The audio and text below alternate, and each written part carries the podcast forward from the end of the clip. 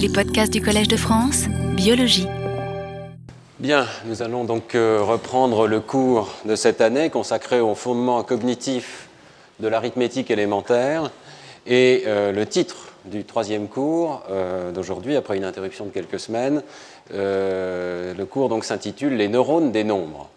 Alors, on pourra être surpris que dans un cours de psychologie, je tienne à consacrer un cours entier, peut-être deux, à cette question du codage neuronal des nombres dans le cerveau. Et euh, avant que vous soyez surpris, je voudrais simplement euh, vous rappeler quelle est ma perspective sur euh, la psychologie contemporaine et rappeler que dans ma leçon inaugurale, j'avais montré cette diapositive qui propose que si l'on doit rechercher des lois universelles en psychologie. Il n'y a pas de raison que la psychologie expérimentale ne fasse pas appel et ne parvienne pas à trouver des lois d'une grande rigueur, eh bien, euh, ces lois devront trouver leur fondation non seulement dans un niveau autonome de la psychologie, qui serait comme le logiciel est en relation avec le matériel dans un ordinateur, ce n'est pas la perspective que je défends, mais au contraire, nous devons trouver les fondations de ces lois, très souvent, dans l'organisation des circuits neuronaux qui sous-tendent ces comportements. Et euh, je vois la perspective de la psychologie comme la recherche de lois de transition entre différents niveaux enchâssés d'organisation du cerveau. C'est une perspective qui a aussi été défendue beaucoup par Jean-Pierre Changeux, et on se retrouve, les, extrêmes se rejoignent, si vous voulez, à partir de la neurobiologie vers la psychologie, à partir de la psychologie vers la neurobiologie. L'objectif est donc de trouver des circuits neuronaux qui sous-tendent des comportements en psychologie, et bien entendu d'arriver à faire le chemin dans le sens inverse, c'est-à-dire à montrer que les lois de la psychologie peuvent s'expliquer à partir de l'organisation de ces circuits neuronaux. Autrement dit, obtenir ces fameuses lois de transition entre niveaux d'organisation. Alors dans le cours d'aujourd'hui, nous allons regarder vers la neurobiologie, nous allons voir que la neurophysiologie a été très influencée par les études en psychologie et est allée chercher ce que les psychologues prédisaient, c'est-à-dire une organisation neuronale, un code neuronal pour les nombres dans le cerveau du singe primate. Nous allons voir que les prédictions des modèles théoriques étaient remarquablement euh, vérifiées par ces recherches neurophysiologiques. Et dans le cours numéro 4, nous verrons que si l'on repart maintenant de ce niveau d'organisation neuronale, sur la base de modèles mathématiques, on peut reconstruire l'organisation des comportements, y compris certains comportements humains. Et dans le cours numéro 5, nous verrons qu'on euh, peut aussi analyser ce qui se passe de particulier dans l'espèce humaine, l'acquisition de symboles pour les nombres et la compétence pour le nombre exact, et non plus seulement la numérosité approximative. On peut l'analyser comme, à nouveau, des modifications dans ce schéma général d'organisation neuronale pour les nombres. Alors, dans les cours précédents, au premier cours, nous avions euh, analysé les compétences numériques sur le plan comportemental et nous avions vu que pour un certain nombre de tâches numériques très simples, par exemple ici c'est la comparaison de deux nombres, eh bien, il existe des lois euh, comportementales comme l'effet de distance entre les nombres qui euh, sont vérifiées à la fois par les étudiants d'université et par les singes macaques. C'était le titre du travail de Jessica Cantlon et Elizabeth Brannon, Basic Math in Monkeys and College Students. Euh, c'est un peu provocateur, mais il faut reconnaître que lorsqu'on en vient à des tâches très simples, comme ici décider, euh, c'est une tâche d'addition et de comparaison, il s'agit de décider laquelle de deux sommes présentées sous forme d'ensemble d'objets correspond à la somme des deux ensembles qu'on a vus auparavant, eh bien, la psychophysique montre que euh, à la fois les singes macaques et les étudiants d'université obéissent aux mêmes lois, leur temps de réponse euh, varient en fonction de la distance entre les nombres et leur taux d'erreur également. Et surtout, euh, nous avions vu que même lorsqu'il s'agit de traiter des symboles numériques, par exemple ici l'opération 21 plus 34 présentée sous forme de chiffres arabes, eh bien là encore, le temps pour prendre une décision simple, est-ce que la bonne réponse est 95 Ce temps va varier en fonction de la distance entre les nombres considérés. Au cours numéro 2, nous avions commencé à rentrer dans le cerveau et nous avions vu qu'avec les méthodes d'imagerie cérébrale, on peut euh, montrer qu'une région particulière, à l'intérieur d'un réseau, hein, euh, travaille lorsque nous faisons de l'arithmétique élémentaire. Cette région, euh, elle est située au sein du cortex intrapariétal, dans les deux hémisphères, et nous avions vu ce travail qui montrait que cette région est entourée d'une géométrie reproductive de régions qui s'intéressent à la vision, à l'espace et à la motricité. Donc, euh, qu'il s'agisse de faire des mouvements des yeux, de déplacer son attention dans l'espace, de faire des mouvements de la main ou d'attraper un objet, toutes ces différentes fonctions euh, correspondent à différentes régions du cortex pariétal qui entourent cette région qui s'intéressent au nombre et euh, j'avais euh, très brièvement montré qu'il euh, n'est pas impossible de trouver une homologie dans ce domaine entre le cerveau de l'homme et le cerveau du singe macaque. C'est-à-dire que, bien que le cortex pariétal du singe fasse encore l'objet de très nombreuses analyses, on sait déjà qu'il y a une grande organisation géométrique et qu'effectivement, dans ces grandes lignes, elle ressemble à celle qui a été observée chez l'homme. la région LIP, pour lateral intraparietal en anglais ici, s'intéresse particulièrement aux saccades et au déplacement de l'attention, avec la région V6A qui est plus abstraite et amodale qui est à côté. Il y a des régions qui s'intéressent au mouvement de la main, et il y a en particulier dans la région antérieure du lobe temporal des neurones qui codent pour la préhension, la forme manuelle, et qui pourraient être l'homologue de cette région qu'on a vu s'activer dans le cerveau humain lorsqu'on attrape des objets. Alors, euh, toute cette analyse, si l'on regarde maintenant la position de la région qui s'active lorsqu'on fait des calculs mentaux chez l'homme, eh bien cette analyse fait une prédiction très simple, c'est que euh, s'il existe une compétence numérique chez l'animal, eh bien euh, s'il existe aussi une homologie entre les deux régions pariétales, on devrait s'attendre à ce que peut-être ce soit la région intrapariétale du singe, quelque part entre l'air LIP et l'air AIP ici qui s'intéresse donc à la préhension, eh bien, on pourrait trouver peut-être un précurseur du codage des nombres dans le cerveau de l'homme. Et donc, c'est dans le fond du sillon intrapariétal, dans une région qui s'appelle VIP, pour ventral intraparietal, que euh, l'on pourrait s'attendre à trouver des phénomènes intéressants chez l'animal. Alors, euh, on peut aller plus loin, et euh, en l'absence de toute donnée neurophysiologique, Jean-Pierre Changeux et moi-même avions essayé de prédire à quoi pourrait ressembler cette représentation neuronale des nombres. Il s'agit donc ici d'un modèle théorique de réseau de neurones qui, en 1993, donc euh, avant même d'ailleurs les, débuts de l'imagerie cérébrale des nombres, au tout début de l'imagerie cérébrale des nombres, euh, essayait de, préciser à quoi pourrait ressembler ce code neural.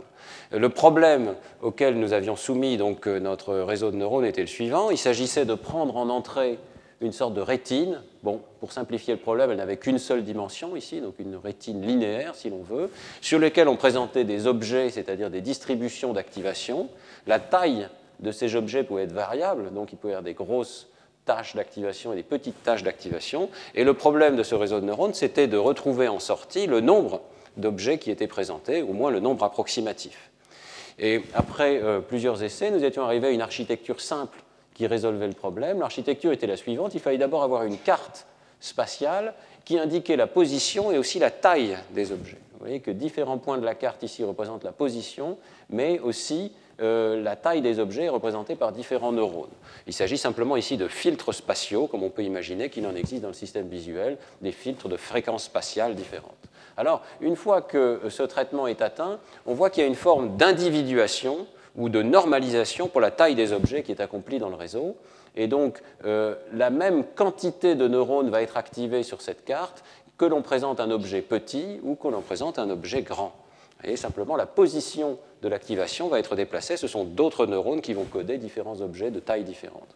Autrement dit, il y a une forme de normalisation qui se produit. Et après cette première étape, la quantité d'activation qui est présente sur cette carte est directement proportionnelle au nombre d'objets qui est en entrée. Et toute l'astuce était là. Il suffisait ensuite d'intégrer, de sommer cette activation puis d'appliquer un détecteur de frontières ici pour obtenir en sortie euh, de ce réseau donc un code du nombre qui était indépendant de la position et de la taille des objets qui étaient présentés en entrée. Donc on avait ici un modèle qui permettait de comprendre comment on peut abstraire le paramètre de nombre à partir d'une entrée dans laquelle ce paramètre est confondu avec d'autres variables. Euh, si l'on regarde en détail les propriétés de ce réseau de neurones, eh bien, euh, voilà le type d'activité de population que nous avions observé à la sortie de notre réseau en réponse à différents objets. vous voyez que lorsqu'on présente un objet, on obtient une montagne d'activité reproductible sur la gauche de la carte de sortie, donc des neurones qui codent pour un objet.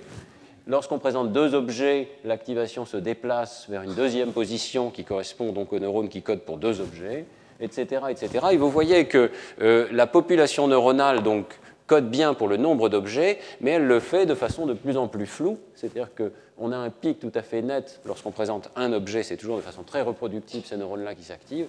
Lorsqu'on présente cinq objets, par contre, vous voyez qu'il y a une variabilité beaucoup plus grande et une dispersion de l'activation de ces neurones. C'est une propriété très importante qui correspond à ce qu'on appelle en psychologie la loi de Weber, c'est-à-dire que la variabilité de la représentation augmente avec le nombre et en fait l'écart type est proportionnel au nombre, ce qui fait qu'on a une imprécision grandissante ou une imprécision en pourcentage qui est constante dans l'estimation des C'était une de ces propriétés de ce réseau et c'est ce qui nous a permis de montrer que ce réseau rendait compte d'un grand nombre d'aspects du comportement. Alors, euh, on peut, si on recule un petit peu, si on prend du recul par rapport à ce réseau de neurones, euh, le code neural qui est proposé est le suivant. C'est un code neural dans lequel chaque neurone a un nombre préféré. Donc, un neurone donné va préférer un objet, un autre nombre donné va préférer deux objets. Et pour des raisons de compacité de code, nous avions postulé avec Jean-Pierre Changeux que l'échelle sous-jacente est une échelle logarithmique. L'échelle logarithmique permet de euh, prendre en compte cette variabilité croissante en fonction du nombre qui est codé, et donc d'accorder la même place sur la carte à des grands nombres et à des petits nombres en fonction de leur précision intrinsèque. Voyez qu'avec une échelle logarithmique, on peut aller jusqu'à des très grands nombres euh, en conservant un espace de codage relativement restreint. Donc c'est le modèle qui été proposé, nous l'avions appelé, euh, il est devenu euh, baptisé dans la littérature le modèle log gaussien, c'est-à-dire qu'il y a une échelle logarithmique pour le nombre et chaque neurone a une courbe d'accord gaussienne en fonction d'un certain nombre préféré. Alors voilà, donc ce sont les, prédictions euh, que nous avions en 1993, et il y avait à l'époque très très peu de données. Il y avait simplement une donnée que je tiens à mentionner dans ce cours parce que c'était vraiment un travail tout à fait pionnier. Euh, qui était publié d'ailleurs dans une excellente revue, dans Science, en 1970. Il faut rendre compte qu'en 1970, il y avait extrêmement peu d'électrophysiologie. C'était vraiment le, début de l'électrophysiologie euh, dans des tâches euh, qui étaient à l'époque extrêmement encore primitives.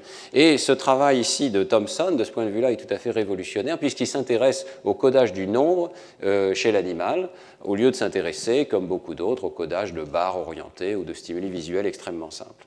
Alors, le travail a évidemment beaucoup de limites. L'une d'entre elles, c'est qu'il est fait chez le chat et chez le chat anesthésié c'est tout à fait stupéfiant de voir que des réponses aussi sophistiquées peuvent survenir chez le chat anesthésié.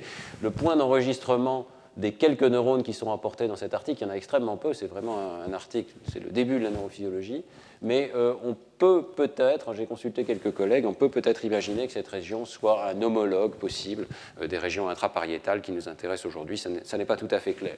En tout cas, ce qui est retrouvé par Thomson et ses collaborateurs, ce sont des neurones qui, si on les enregistre, se mettent à décharger après un certain nombre de présentations, soit de sons, soit de flashs lumineux.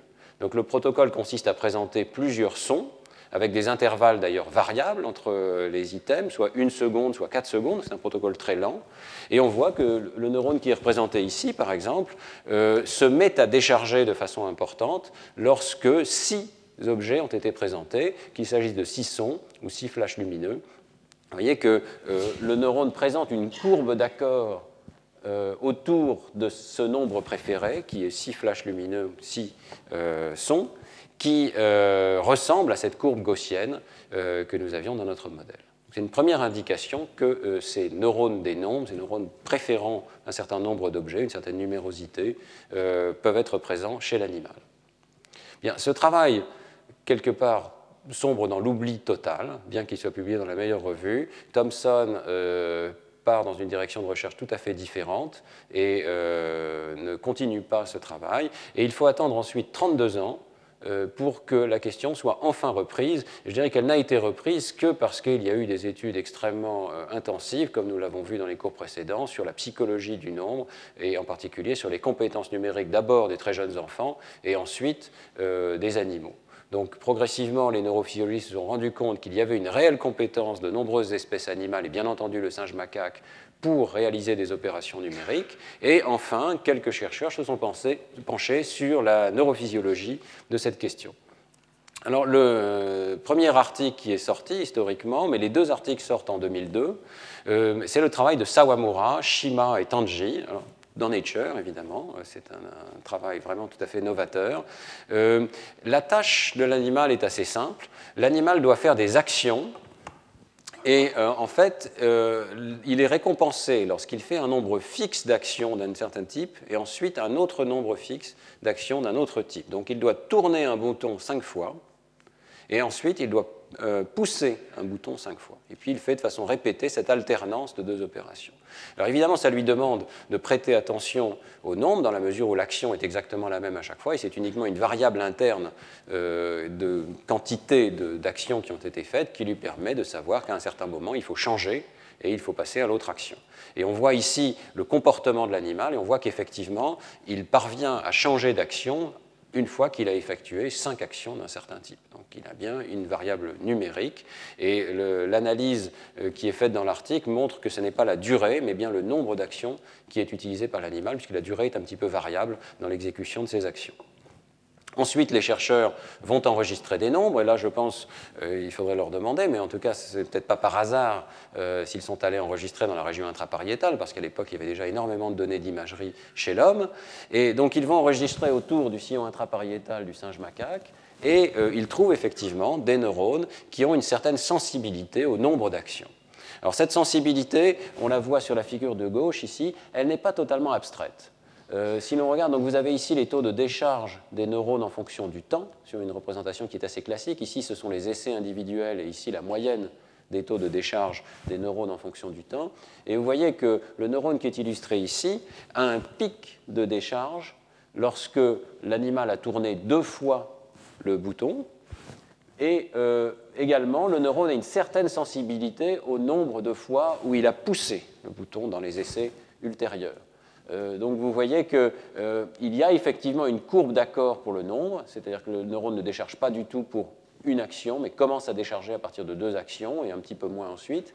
On voit aussi que le neurone n'a pas tout à fait cette capacité d'abstraction dont euh, on s'attendrait à ce qu'elle caractérise une population de neurones qui code pour le nombre. C'est-à-dire qu'il est un petit peu surprenant que le même neurone ait une préférence pour deux actions lorsqu'il s'agit de tourner, mais est une préférence assez euh, imprécise pour deux, trois ou quatre objets lorsqu'il s'agit de pousser un bouton. Donc euh, on montre ici qu'il y a effectivement une sorte de codage neural qui doit permettre à l'animal de réaliser cette tâche, mais euh, dans le travail de Sawamura et collaborateurs, il n'est pas clair que la population de neurones qui a été enregistrée soit vraiment la population de neurones la plus abstraite qui, si l'on en croit les études comportementales, devrait coder le nombre dans tout son degré d'abstraction. Alors la même année paraît un deuxième travail, quelques mois plus tard, euh, qui lui est peut-être beaucoup plus intéressant et en tout cas a été poursuivi euh, de façon beaucoup plus soutenue par la suite. Euh, c'est le travail d'Andreas Nieder et Earl Miller, au départ à MIT et ensuite à Tübingen en Allemagne. la tâche qui est utilisée par ces chercheurs est beaucoup plus intéressante sur le plan cognitif puisqu'il s'agit d'une tâche d'appariement différé de nombres. Numerical Delayed Match to Sample. Alors voici à quoi ressemble cette tâche. L'animal fixe un point sur l'écran, il voit apparaître un ensemble d'objets, il doit faire attention au nombre d'objets, à la numérosité, parce que après un certain délai pendant lequel l'écran est totalement blanc, on va lui présenter un nombre possible et il va devoir dire est-ce que c'est le même nombre qu'au départ ou pas?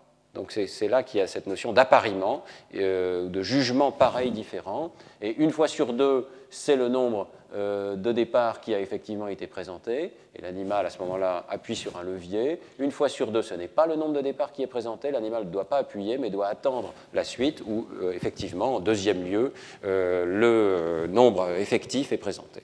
Donc l'animal doit mémoriser une quantité et les chercheurs s'arrangent en manipulant les stimuli pour être certains que c'est bien le nombre et pas d'autres paramètres de ce qui est présenté sur l'écran qui euh, fait l'objet de l'attention de l'animal. Donc vous voyez ici l'ensemble des stimuli qui ont été utilisés par Nieder et Miller. C'est un travail vraiment euh, d'une extrême précision pour essayer de montrer que c'est bien le nombre et rien d'autre.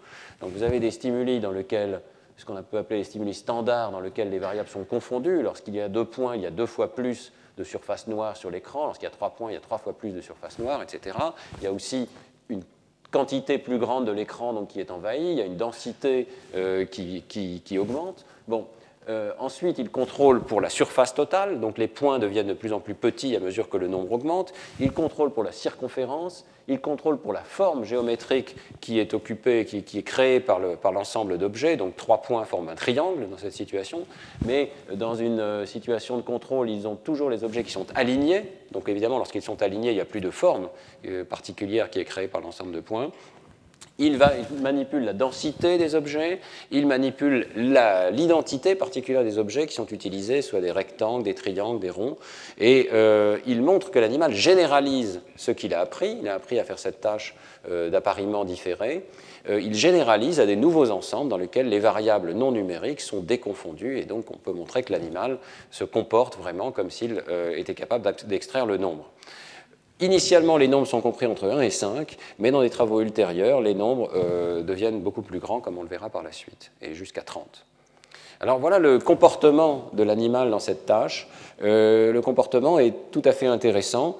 Dans le premier article de 2002, il présente cette courbe euh, dans laquelle on voit simplement le taux d'erreur dans la réussite de la tâche en fonction du nombre qui est présenté on voit que pour un et deux objets présentés initialement, la performance est excellente et elle s'écroule ensuite sans retomber au niveau du hasard.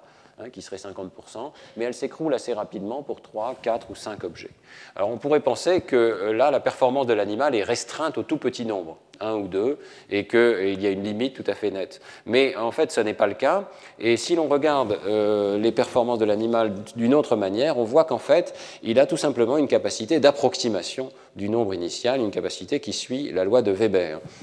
Donc, euh, sur ce diagramme ici, on voit par exemple que lorsque six objets étaient présentés initialement, eh bien, l'animal a un pic de réponse pareil lorsque six objets sont effectivement présentés comme second nombre.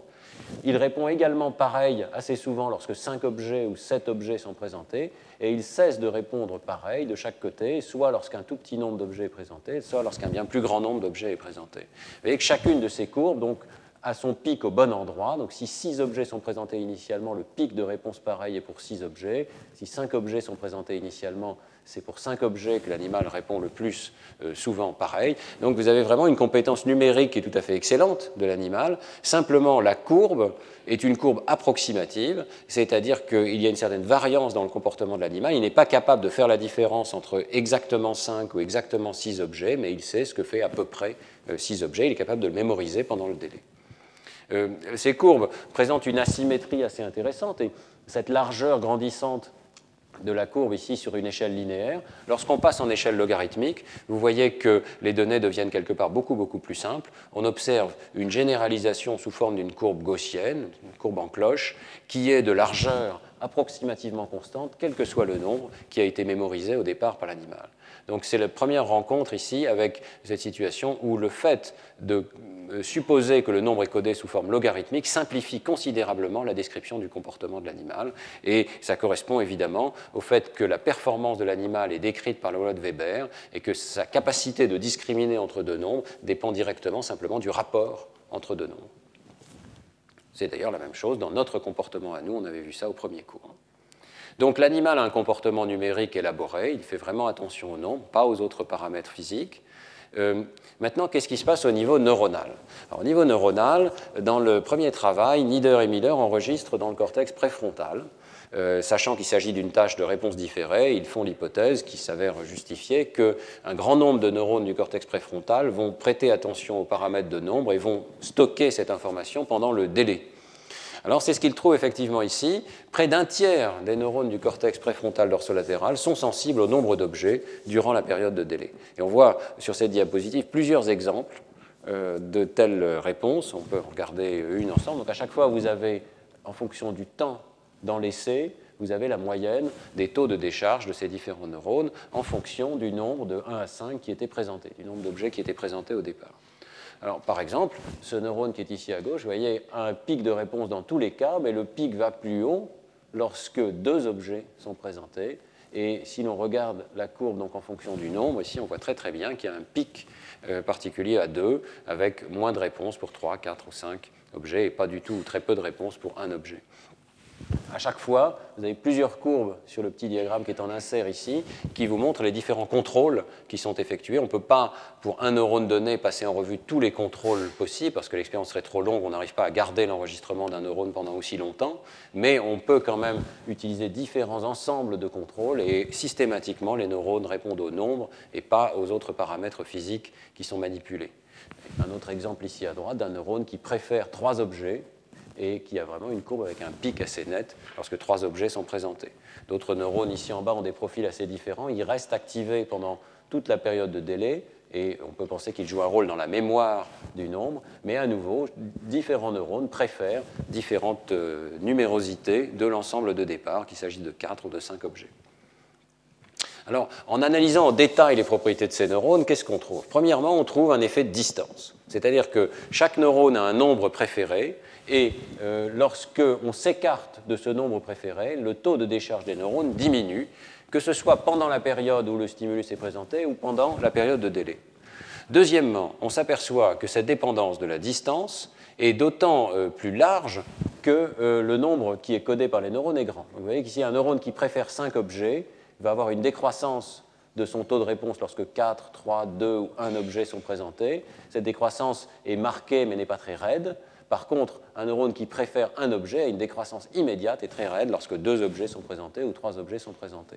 Donc il y a effectivement une sorte de trace de cette loi de Weber au niveau neuronal, c'est-à-dire que les courbes d'accord des neurones sont d'autant plus larges que le nombre codé est grand. Euh, on peut euh, codifier très clairement cela en mesurant cette largeur de la courbe d'accord des neurones et en montrant qu'elle est directement proportionnelle au nombre d'objets qui est codé. Vous avez une sorte de réseau de filtres. Il faut imaginer toute cette population de neurones. Si on arrive à en enregistrer euh, plusieurs centaines, ça veut dire qu'il en existe plusieurs millions dans le cortex préfrontal de l'animal. Et donc ces millions de neurones, chacun accordé un certain nombre, avec une courbe d'accord approximative, constituent une sorte de réseau de filtres qui collectivement vont euh, coder avec une certaine précision, comme un code de population, euh, le nombre qui est présenté en entrée. Si l'on prend ici donc ces différents neurones observés par Andreas Nieder, on les classe en cinq catégories, ceux qui préfèrent le nombre 1, ceux qui préfèrent le nombre 2, ceux qui préfèrent le nombre 3, 4 ou 5, et on fait la moyenne de leur courbe d'accord, on affiche ces données sur une échelle logarithmique. Ici, on trouve cette euh, très belle régularité. Les neurones ont des courbes d'accord qui ont une forme gaussienne, donc une courbe en cloche, avec une largeur fixe lorsque le nombre ici est présenté sur une échelle logarithmique. Autrement dit, euh, les données, de façon remarquablement quantitative, euh, s'ajustent à ce modèle log gaussien. On peut considérer que la population de neurones est caractérisée par un seul paramètre, qui est la largeur de cette courbe ici de la gaussienne, et que différents neurones ont différents degrés de préférence pour les nombres, mais pour en fait le logarithme d'un certain nombre. Donc le modèle log gaussien est sorti extrêmement renforcé de cette analyse euh, qui était étonnamment quantitative, qui était rendue possible dans le travail de Nieder et Miller par le fait qu'ils enregistraient simultanément plusieurs dizaines de neurones et donc dans leurs études, contrairement à d'autres études de neurophysiologie moins intensives, il n'est pas rare de voir dans les études de Nieder et Miller 600, 900, 1000 neurones analysés dans ce type euh, de recherche avec souvent 1000 essais, 2000 essais qui sont faits par l'animal pendant que l'enregistrement a lieu. Donc ce sont euh, des données remarquablement quantitatives, et on le verra la semaine prochaine, qui peuvent se soumettre à une modélisation mathématique très forte. Alors, au départ, les enregistrements sont faits dans le cortex préfrontal, et ça correspond bien à l'idée qu'il s'agit d'une tâche de réponse différée, que le cortex préfrontal intervient dans les tâches de réponse différées. Mais évidemment, euh, de mon point de vue, c'est dans le cortex intrapariétal qui serait le plus intéressant d'aller voir. Et dans le tout premier papier de 2002, euh, Andreas Nieder et Earl Miller rapportent qu'ils ont fait un certain nombre d'enregistrements euh, exploratoires dans le cortex pariétal et qu'ils n'ont rien trouvé ce qui était un petit peu inquiétant euh, pour l'homologie entre euh, le singe macaque et l'homme. Euh, mais dans un deuxième travail, publié en 2004, il montre très clairement que si l'on cherche un petit peu plus profond, dans la profondeur du sillon intrapariétal, on trouve en fait des populations de neurones qui codent pour le nombre d'objets, exactement comme nous le prédisions. Donc ils sont allés enregistrer, guidés par l'imagerie cérébrale chez l'homme, ils sont allés enregistrer tout à fait dans le fond du sillon intrapariétal ainsi que sur les flancs. Et ils ont trouvé que la plus haute densité de neurones des nombres se trouvait effectivement dans le fond de ce sillon intrapariétal, euh, bien qu'on trouve également un codage distribué avec des neurones qui sont présents et sensibles au nombre dans les régions voisines. Ces neurones sont très largement similaires aux neurones qui sont observés dans le cortex préfrontal, mais il y a deux différences intéressantes. La première, c'est qu'ils répondent plus rapidement dans le cortex pariétal que euh, dans le cortex préfrontal. Donc la distribution ici cumulative euh, des euh, temps de réponse de ces neurones montre que le pariétal répond plus vite. Et deuxièmement, le cortex pariétal répond moins bien, avec une sélectivité moins forte durant le délai que les neurones du cortex préfrontal. Autrement dit, euh, on peut imaginer que l'extraction de l'information numérique est faite par le cortex pariétal, ce sont les premiers neurones à répondre, ce sont eux qui codent le plus durant une période de stimulation elle-même, et lorsque l'on en vient au délai, ce sont les neurones préfrontaux qui euh, sont les plus impliqués dans le maintien en mémoire de l'information. Même si dans les deux cas, on trouve des neurones euh, dans les deux endroits. Il s'agit vraiment d'un codage distribué de l'information, mais avec une prépondérance relative du cortex pariétal au départ et du cortex préfrontal ensuite. Donc ça correspond tout à fait au modèle que je vous présentais tout à l'heure, dans lequel le cortex pariétal commence par coder l'information. Si l'on revient sur cette notion d'homologie, ici sur ce diagramme, euh, avec mes collègues, euh, nous étions servis d'un atlas qui permet de comparer le cerveau de l'homme et le cerveau du singe pour montrer euh, les régions à gauche dans le cerveau humain qui sont activées dans un grand nombre de tâches arithmétiques, je vais présenter au cours numéro 2, et à droite, les régions dans lesquelles Andreas Nieder et Earl Miller ont trouvé ces neurones codant pour le nombre. Vous voyez que l'homologie, pour ce qui est du sillon intrapariétal, est tout à fait plausible, c'est-à-dire que c'est dans les deux cas, dans le fond de ce sillon, que l'on trouve euh, des réponses fortes au nombre dans les deux espèces. Dans le cortex préfrontal, on voit bien que l'homologie est beaucoup moins forte, l'activation a tendance à être plus distribuée et variable suivant les conditions arithmétiques, et il est possible que cette région ait subi une déformation beaucoup plus grande au fil de l'évolution. Je ne voudrais surtout pas dire que le cerveau de l'homme est simplement un cerveau de macaque à une échelle plus grande. Ici, l'échelle, évidemment, a été transformée pour qu'ils apparaissent à la même taille. Il y a très certainement dans cette notion d'homologie euh, des choses infiniment plus fines à regarder et euh, certainement l'apparition de régions nouvelles ou la transformation très profonde de certaines régions en fonction des acquisitions qui sont propres à l'homme euh, n'est pas du tout à exclure, elle est même à peu près certaine.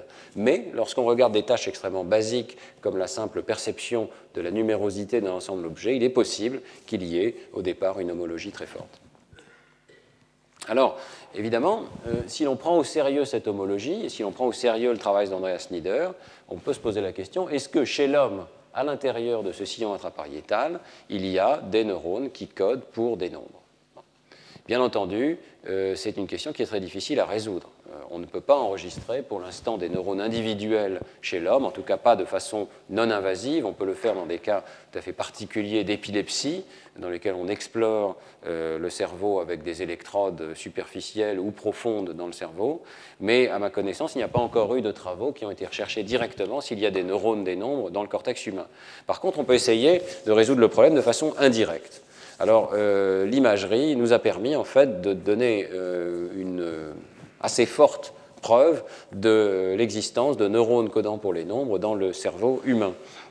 Bon, il est clair que si on cherche à les voir directement, on n'y arrivera pas parce que la résolution spatiale des méthodes d'imagerie, à l'échelle de quelques millimètres, évidemment, englobe des populations de neurones très importantes. Euh, alors, euh, évidemment, c'est un problème parce que ces neurones ont tendance à être entremêlés dans la même région. S'il y avait une petite région de quelques millimètres où tous les neurones qui préfèrent le nombre 5 étaient concentrés, et s'il y en avait une autre à côté où tous les neurones qui préfèrent le nombre 3 étaient concentrés, on pourrait les voir avec l'imagerie. Et s'il y avait une carte qu'on pourrait appeler numérotopique de cette nature, eh bien, on finirait par la voir en imagerie.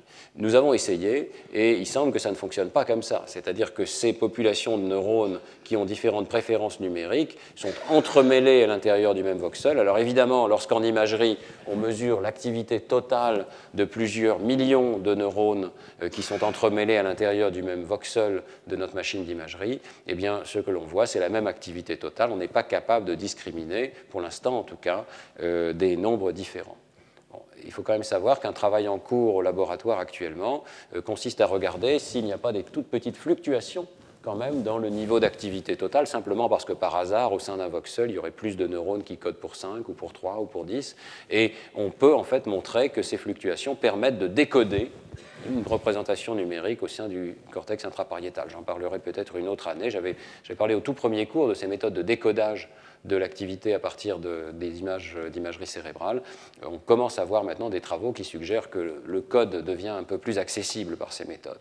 Mais pour l'instant, ne parlons pas de ça. Donc, si l'on regarde simplement euh, une image moyennée de l'activité évoquée par différents nombres, eh bien, on ne verra pas ces euh, populations de neurones qui sont pourtant probablement présentes. Alors comment est-ce qu'on peut les voir? Eh bien, euh, on fait appel à une méthode indirecte qui s'appelle la méthode d'adaptation, qui consiste à présenter de façon répétée un euh, stimulus particulier, par exemple ici le nombre 3, donc toujours trois objets, et euh, on sait qu'il y a une propriété des neurones qui est tout à fait générale, qui est qu'ils s'adaptent, c'est-à-dire qu'ils répondent de moins en moins à des stimuli qui sont répétés. Donc on peut s'attendre à ce que les neurones qui codent pour le nombre qui est présenté de façon répétée vont s'adapter, Autrement dit, l'allure de la réponse après adaptation va ressembler au diagramme que vous avez sous les yeux actuellement. Et si l'on présente maintenant à la fin de l'adaptation différents nombres tests, eh bien là, oui, on devrait observer par IRM une activité totale qui est différente. Parce que si l'on représente le même nombre qu'au départ, on devrait observer peu d'activité. Si l'on présente des nombres suffisamment différents, eh bien, on devrait observer un regain d'activité, une récupération de l'adaptation. C'est une méthode extrêmement générale et ici, appliquée au nombre, elle devrait nous permettre de voir comme en miroir la courbe d'accord des neurones, c'est-à-dire la nature de la population qui a été adaptée à ce nombre euh, de départ. Alors c'est exactement ce que nous avions fait avec euh, Manuela Piazza et euh, différents collaborateurs au laboratoire. Donc l'expérience prenait la forme suivante. On présentait de façon répétée des ensembles de points qui avaient toujours le même nombre, toujours la même numérosité. Par exemple 16 points pendant un bloc donné. Donc vous voyez, 16 points, 16 points, 16 points sur un écran. Et puis, à un certain moment, apparaît un nombre différent. Euh, alors, ça peut être un nombre très petit, par exemple 8, 10, 13. On peut en fait représenter 16 pour contrôle. Et puis des nombres plus grands que le nombre de départ, par exemple 20, 24 ou 32. L'objectif va être de voir si l'on récupère du signal IRM lorsqu'on s'éloigne suffisamment du nombre qui a été adapté. Autrement dit, est-ce qu'on récupère notre courbe d'accord sous forme d'une courbe d'adaptation?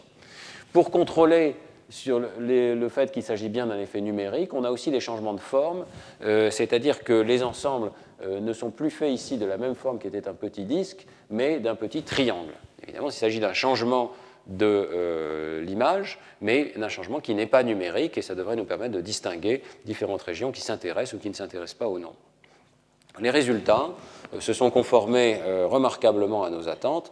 Nous scannons ici typiquement l'ensemble du cerveau, mais seules deux régions se sont avérées euh, répondre aux paramètres de nombre. Et conformément à nos attentes, les deux seules régions qui répondaient étaient la région intrapariétale gauche et la région intrapariétale droite, à la position habituelle des activations évoquées par n'importe quel traitement arithmétique essentiellement. Vous voyez ici la forme que prend euh, cette euh, récupération de l'habituation. Donc c'est le signal IRM en fonction euh, d'un paramètre ici qui est simplement la déviance du nombre inhabituel par rapport au nombre qui a été adapté. Donc c'est présenté en fonction du log du rapport. Donc 1 ici signifie que le rapport est de 1, c'est le même nombre qui est présenté une nouvelle fois, mais qu'il y a très peu de signal d'IRM. On récupère du signal d'IRM dans ces régions lorsque le nombre est suffisamment déviant. Et la courbe qui est tracée ici en inverse, ressemble à la courbe d'accord des neurones euh, étudiées par Nieder et Miller. On a pu montrer également que ces réponses étaient relativement spécifiques au nombre, c'est-à-dire qu'à part un petit peu de recouvrement dans le pariétal droit ici, c'est un autre jeu de régions qui répond euh, lorsque la forme des objets change. Donc, euh, ce n'est pas simplement une réponse générique à la nouveauté qui est observée lorsqu'un nouveau nombre apparaît. Il y a des régions qui s'intéressent à la nouveauté numérique et d'autres régions qui s'intéressent à d'autres formes de nouveauté, comme la nouveauté dans la forme des objets qui apparaissent sur l'écran. Si l'on analyse un petit peu plus finement ce qui se passe dans ce cortex intrapariétal avec l'imagerie, eh bien, les propriétés ressemblent énormément à celles qui ont été observées par Nieder et Miller. Donc, euh, en fait, dans l'expérience, nous habituions les sujets soit à 16 objets, soit à 32 objets, et ensuite nous présentions des objets, des nombres d'objets qui se situaient autour de ce, point 16 et de ce point 32. Et vous voyez que si l'on présente les données sur une échelle linéaire ici, bon, il y a un petit peu de bruit évidemment dans ces données, mais que ce soit à 16 ou que ce soit à 32, il y a une diminution particulière du signal d'IRM qui montre donc bien cette adaptation numérique, que ce soit dans le pariétal droit ou dans le pariétal gauche. Il y a donc une espèce d'interaction ici qui est très nette, qui est très significative, qui signifie que la réponse au même stimulus, le même stimulus 16, dépend de l'adaptation qui a précédé. Est-ce qu'on a adapté la personne à 16 objets ou à 32 objets Si l'on retrace les données sur une échelle logarithmique, on voit que la largeur de cette courbe d'habituation devient à peu près constante, bon, avec toujours un petit peu de bruit dans les données, mais vous voyez qu'ici la largeur de la courbe d'adaptation est plus grande lorsqu'il y a 32 objets que lorsqu'il y a 16 objets, lorsqu'on indique ces données sur une échelle linéaire. Lorsqu'on passe dans une échelle logarithmique, c'est tout à fait clair, la largeur devient à peu près constante, et pardon, on peut moyenner euh, ces données et obtenir une indication de la largeur de cette courbe. Je parlerai un peu plus précisément des modèles mathématiques qui permettent d'obtenir ce genre de valeur ici. Vous voyez qu'on obtient un paramètre de précision de la représentation numérique euh, qui euh, montre qu'on a une certaine précision un peu plus grande dans le cortex pariétal gauche que dans le pariétal droit ce travail euh, d'adaptation numérique est intéressant parce qu'il fournit une manière d'explorer les représentations numériques d'une façon totalement passive avec un sujet qui n'a pas besoin d'instruction particulière. Et c'est pour ça que ce travail a été adopté par Jessica Cantlon et Elisabeth Brannon pour des études développementales. Euh, la première chose qu'ils ont faite, c'est répliquer notre travail initial avec Manuela Piazza euh, avec un paradigme qui est un petit peu amélioré dans la mesure où il titre les changements de nombre et les changements de forme de manière à ce que la difficulté pour les détecter soit exactement la même, ce que nous n'avions pas fait. Et alors il voit très clairement deux réseaux bien distincts, euh, très, proches de ceux que nous avions vus, en particulier les régions occipito-temporales, ventrales, ça n'était pas visible sur la diapo précédente, mais euh, répondent plus aux changements de forme qu'aux changements de nombre, et les régions pariétales bilatérales répondent plus aux changements de nombre qu'aux changements de forme. Donc il y a cette double dissociation entre un système dorsal et un système ventral. Mais euh, ils font ça chez l'adulte, mais l'objectif évidemment est de le faire chez le jeune enfant. Et euh, dans ce travail donc, publié il y a deux ans, il montre que si on fait l'IRM d'un enfant de 4 ans, de plusieurs enfants de 4 ans, euh, on peut déjà observer cette grande organisation dorsale ventrale. Le cortex pariétal de l'enfant de 4 ans répond déjà, en particulier, particulièrement dans l'hémisphère droit ici, au changement de nombre plus qu'au changement de forme. Et inversement, il y a des régions bilatérales des régions occipito-temporales ventrales qui répondent plus au changement de forme qu'au changement de nom. Donc cette organisation a l'air extrêmement générale et précoce. Euh, dans notre laboratoire, Véronique Isard et Ghislaine de Anne-Lamberts ont euh, voulu étudier cette organisation chez des enfants encore beaucoup plus jeunes. Nous avons vu dans le premier cours que des enfants de quelques mois ont une sensibilité au nombre, et donc on peut se demander est-ce qu'ils ont déjà euh, des neurones des nombres dans, leur cerveau? Est-ce que c'est déjà le cortex pariétal qui répond? Est-ce qu'il y a déjà cette distinction entre un système dorsal pariétal pour les nombres et un système ventral pour le changement d'objet? Alors l'expérimentation à cet âge euh, été faite avec euh, le matériel d'électroencéphalographie. Vous voyez ici un petit bonnet à électrode qui est porté euh, par les, très jeunes sujets et qui très vite est oublié. Hein. Ces, expériences sont très légères et donc ça permet de, les réaliser euh, plus facilement chez le jeune enfant.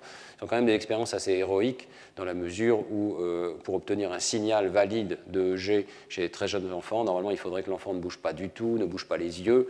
Vous imaginez la difficulté qu'il peut y avoir à obtenir euh, des données non artefactées. Et donc typiquement, ce sont des expériences où il faut tester trois fois plus d'enfants qu'on ne peut en conserver de données à la fin de l'expérience néanmoins, euh, donc après 150 enfants testés, euh, Véronique Isard a pu euh, finir cette expérience, obtenir sa thèse et publier ce travail qui est sorti il y a quelques semaines.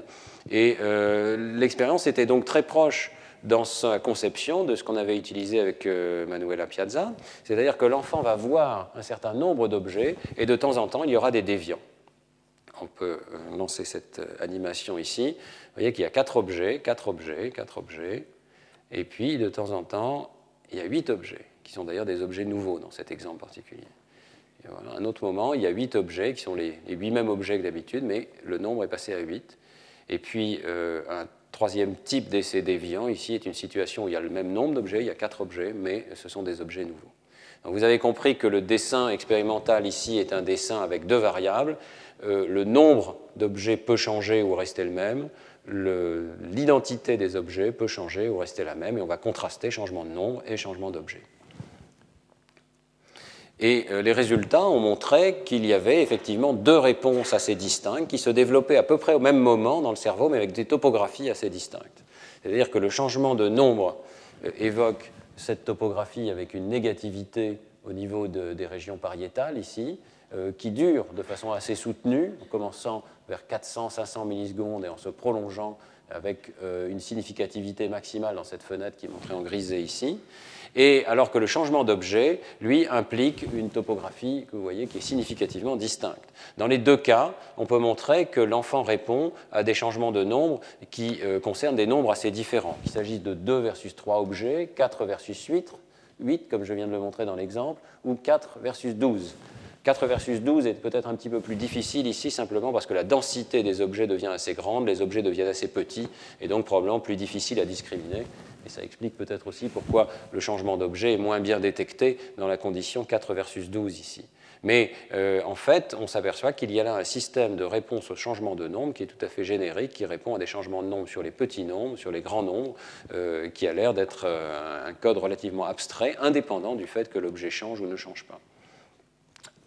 Il est toujours difficile, évidemment, de passer de ces enregistrements électroencéphalographiques qui sont faits à la surface du scalp à l'activité cérébrale sous-jacente, mais c'est quand même quelque chose qui peut être tenté avec de nouveaux modèles maintenant qui permettent de reconstruire l'activité cérébrale sous forme de dipôles distribués à la surface du cortex. Et ici, cette euh, possibilité a été, euh, disons, euh, explorée avec un logiciel qui s'appelle Brainstorm, mais surtout avec des images obtenues par IRM pour la première fois qui ont permis d'extraire la totalité du cortex de l'enfant de quelques mois.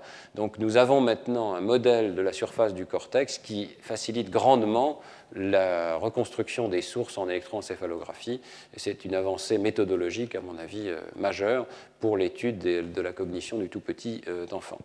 Alors, lorsqu'on applique donc ces modèles de reconstruction de sources, qu'on essaie de comprendre les enregistrements au niveau du scalp, en essayant de reconstruire l'activité cérébrale sous-jacente, eh bien on voit que le cortex pariétal droit répond au changement de nombre, alors que ce sont les régions occipitotemporales, et particulièrement à gauche ici, qui répondent au changement d'objet. De manière assez intéressante, il y a un antagonisme entre ces deux réponses.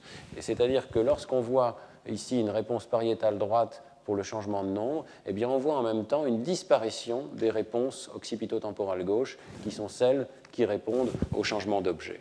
Donc on a l'impression que ces deux systèmes, euh, chez l'enfant peut-être plus encore que chez l'adulte, fonctionnent comme des systèmes antagonistes. S'il y a un changement de nombre, mon attention est attirée vers le changement de nombre, à ce moment-là, je ne prête plus attention du tout à l'identité des objets. Et inversement, s'il y a un changement d'objet, euh, peut-être je ne prête plus attention au changement de nombre. Euh, il y a des données de Mark Johnson en particulier qui suggèrent que le cerveau de l'enfant fonctionnerait sur ce mode beaucoup plus antagonistique et compétitif. C'est-à-dire qu'il n'a pas la capacité de prêter attention simultanément à deux paramètres, mais il est attiré de façon beaucoup plus prépondérante vers l'un des paramètres ou vers l'autre. En tout cas, c'est ce que suggèrent euh, ces expériences ici. Mais surtout, elles suggèrent que la réponse au changement de nombre est déjà codée dans le cerveau du très jeune enfant et peut-être la région pariétale, et en particulier la région pariétale droite au tout départ, jouerait un rôle déjà important. on est loin des neurones des nombres, mais ce type de réponse se comprend si l'on suppose qu'il existe dans le cortex pariétal droit des neurones qui répondent au nombre d'objets.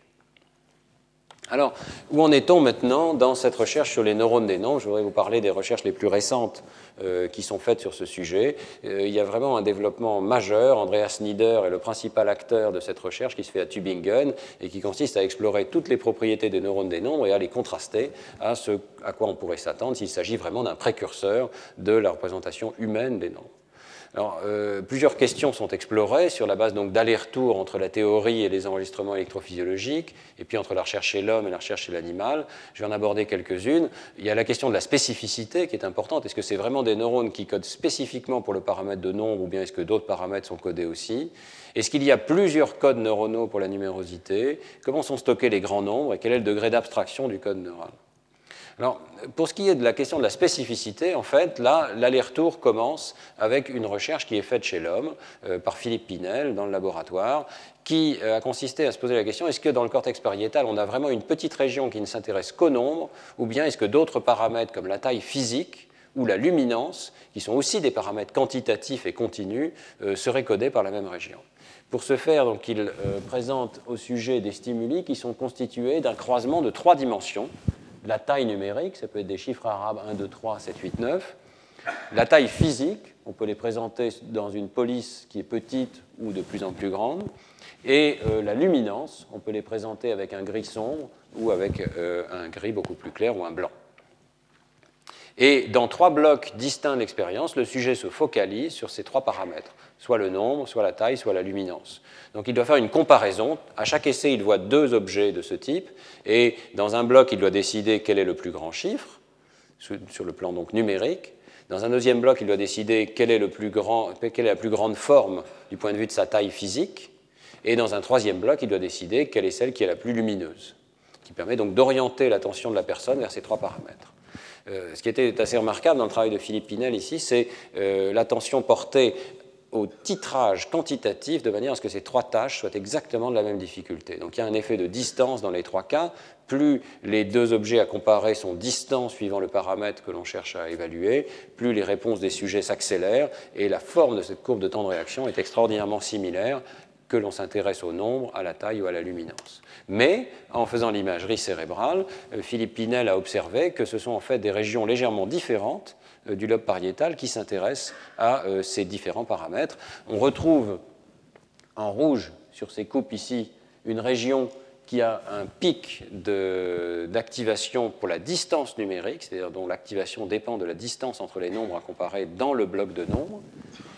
Elle est, voyez, entourée, il y a même un recouvrement non négligeable avec des régions en bleu beaucoup plus vastes qui s'intéressent à la taille physique des objets. Et il y a, plus en arrière ici dans le lobe pariétal, un troisième jeu de régions qui préfère la luminance et qui s'active de façon préférentielle lorsque le sujet se focalise sur la luminance des objets. Euh, si on regarde les courbes de droite ici, c'est simplement la taille de l'effet de distance pour le nombre pour la taille des objets ou pour la luminance, lorsqu'on se promène d'avant en arrière, plutôt d'arrière en avant ici, dans le lobe euh, pariétal, vous voyez qu'il y a quand même un très grand recouvrement entre le codage de ces trois paramètres dans le cerveau humain.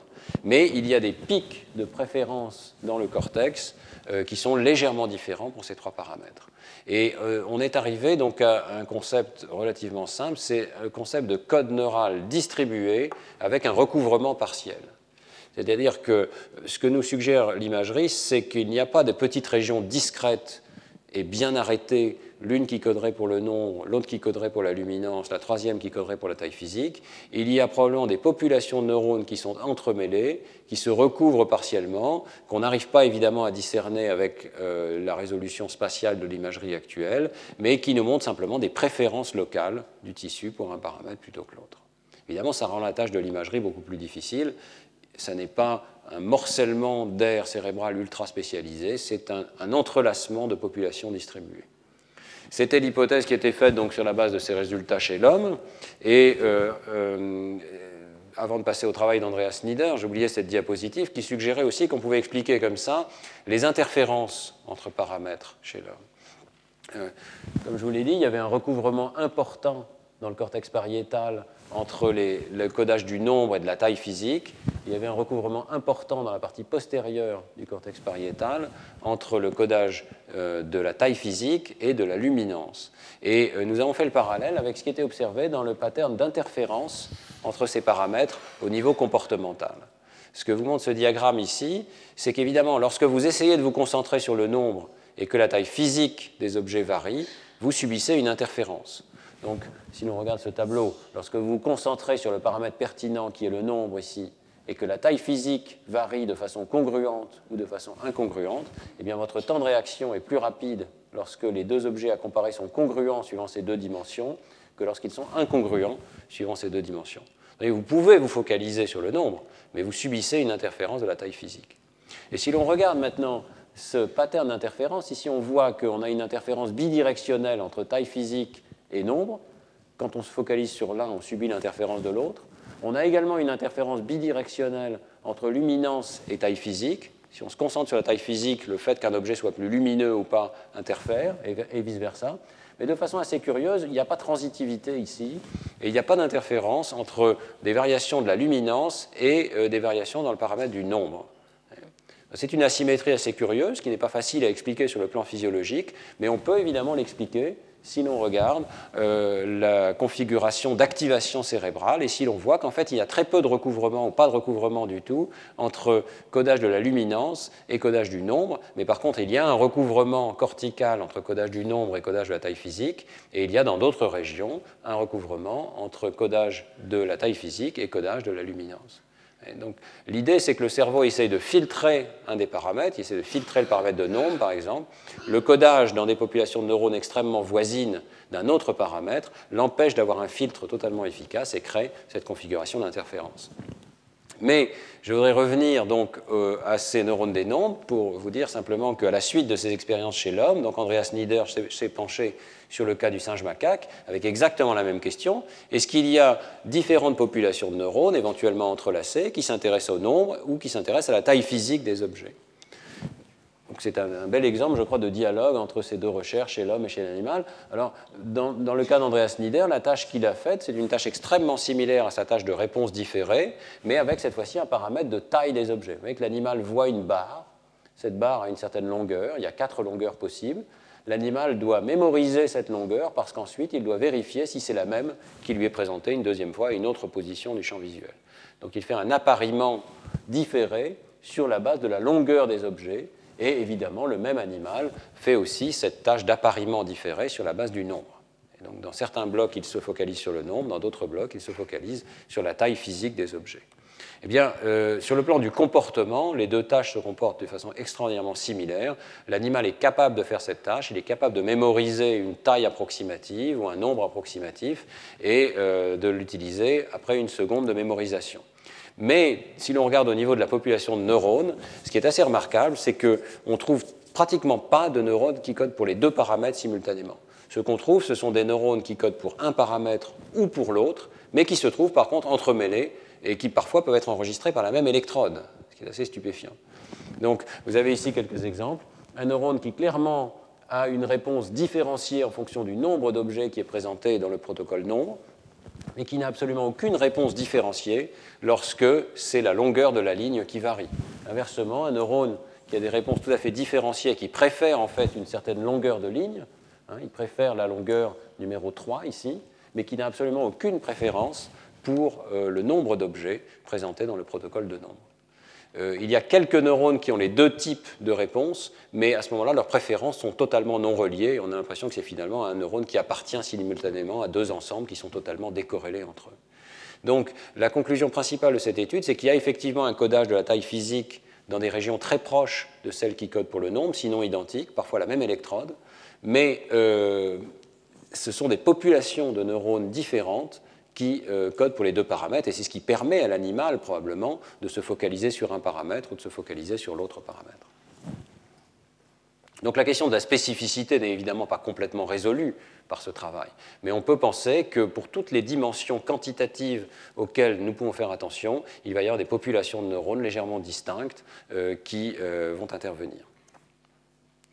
Deuxième conclusion importante du travail récent, est-ce qu'il n'y a pas plusieurs types de populations de neurones qui codent pour les nombres euh, Je me focalise depuis le départ sur donc, ces neurones qui ont une courbe d'accord, qui préfèrent un certain nombre d'objets, qui sont ceux qui sont étudiés par Andreas Nieder dans le fond du sillon intrapariétal. Mais si l'on revient au modèle qui était proposé au départ, il devrait y avoir en fait une deuxième population de neurones. Ce sont les neurones qui sont capables de faire la somme de euh, l'activité de la population sur la carte représentant les objets. Et cette opération de sommation est absolument indispensable pour qu'ensuite on puisse calculer où se trouve la frontière dans cette sommation et donc euh, quel est le nombre euh, d'objets sous forme euh, d'une courbe d'accord à un point précis de la carte neuronale.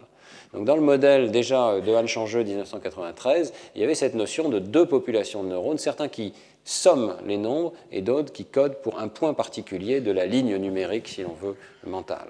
Alors est-ce que les deux populations existent chez l'animal? Eh bien un travail tout récent de Reutemann, Brannon et Platt à l'université Duke suggère qu'effectivement, il y a une deuxième population de neurones qui n'avait pas été vue au départ dans le travail d'Andreas Nieder, qui sont des neurones qui ont une activité monotone en fonction du nombre et non pas avec une courbe d'accord, avec un pic à un certain point.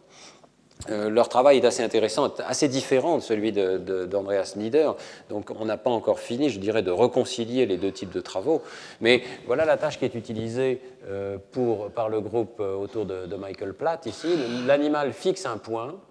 On enregistre des neurones qui sont dans la région LIP. On sait qu'ils ont donc des champs récepteurs particuliers.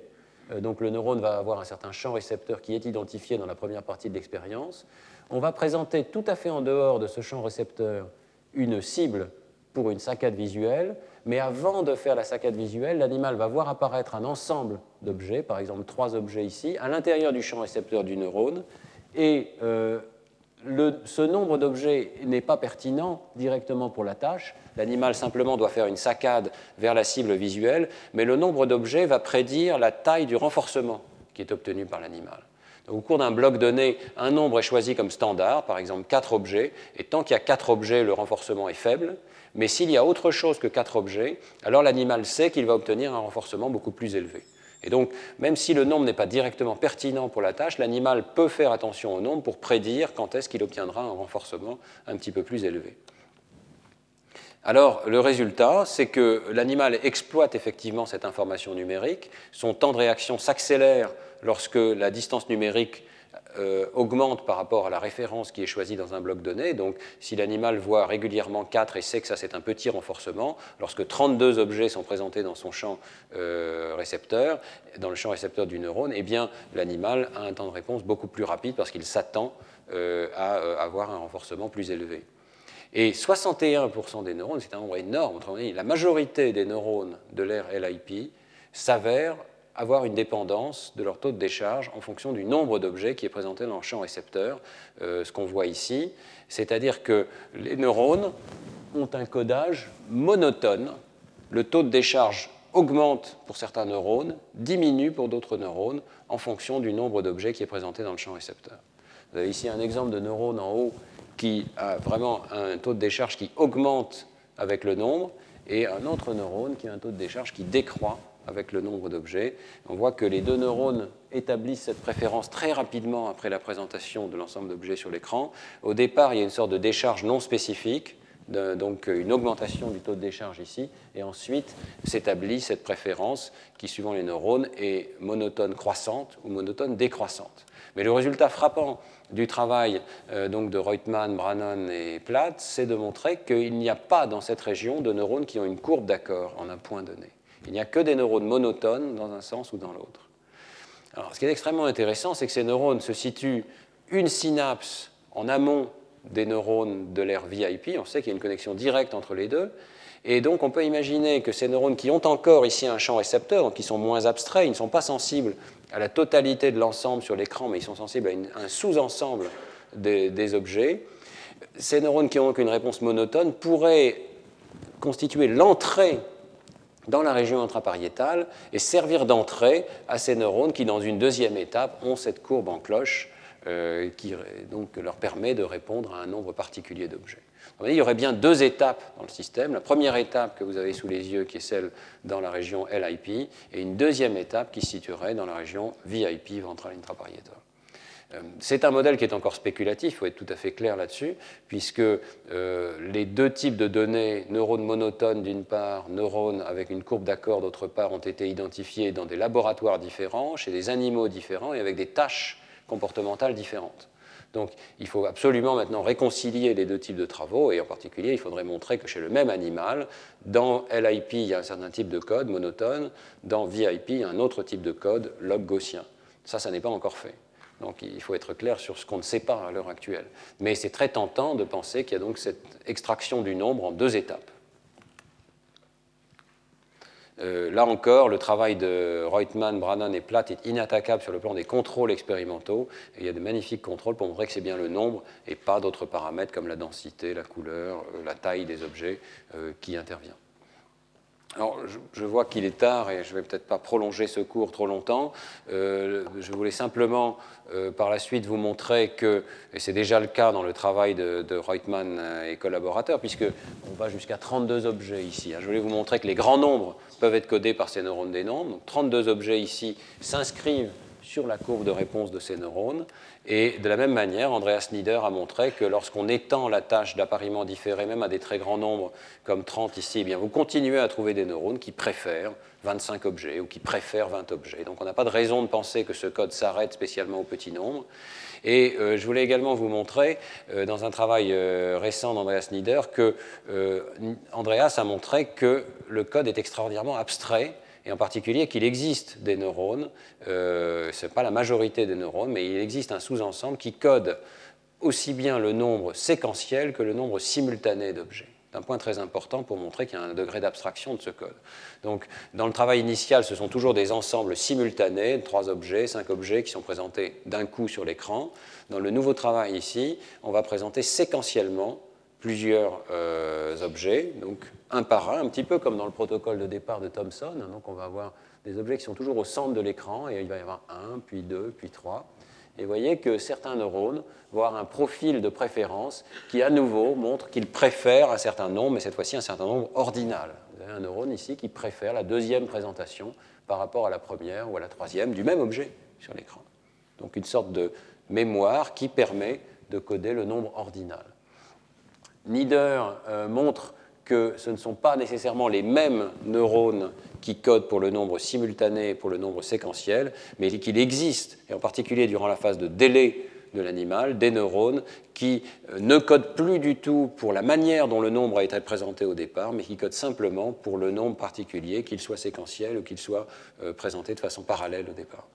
Donc, on voit ici, c'est un travail qui doit vraiment continuer. On voit qu'il y a des populations spécifiques au départ, certaines qui codent pour le nombre ordinal, d'autres qui codent pour le nombre simultané cardinal, mais il y a surtout cette conjonction dans certains neurones qui ont un degré d'abstraction suffisant pour représenter le paramètre du nombre euh, avec euh, un degré d'abstraction beaucoup plus grand que les autres. J'en viens donc à mes conclusions. Euh, je crois qu'on a vu aujourd'hui que le cortex pariétal du singe macaque comprend, comprend plusieurs populations de neurones sensibles au nombre d'objets, entremêlés avec d'autres neurones codant pour la taille ou pour le mouvement, on n'a pas parlé. Euh, leur localisation et leurs propriétés fonctionnelles semblent largement homologues à celles de l'espèce humaine, et donc il est je crois, probable dans l'état actuel des choses que nous avons dans notre propre cerveau des neurones extrêmement similaires qui nous permettent d'appréhender le nombre d'objets dans le monde extérieur. Et de fait, dans le prochain cours, nous verrons comment les propriétés de ces neurones permettent d'expliquer en détail, sur la base de modèles mathématiques qui sont très simples, l'organisation du comportement humain dans des tâches numériques également simples. Je ne suis pas en train de dire que ces neurones vont expliquer les mathématiques les plus élaborées. En fait, on a du mal à expliquer même des comportements euh, de type 10 euh, plus 5, mais lorsqu'il s'agit de tâches très élémentaires comme comparer de nombres, là, euh, on peut vraiment établir un lien très direct entre les propriétés de ces neurones et la psychophysique du comportement humain. Donc, à la semaine prochaine pour cette démonstration-là. Merci beaucoup. Retrouvez tous les podcasts du Collège de France sur www.collège-de-france.fr.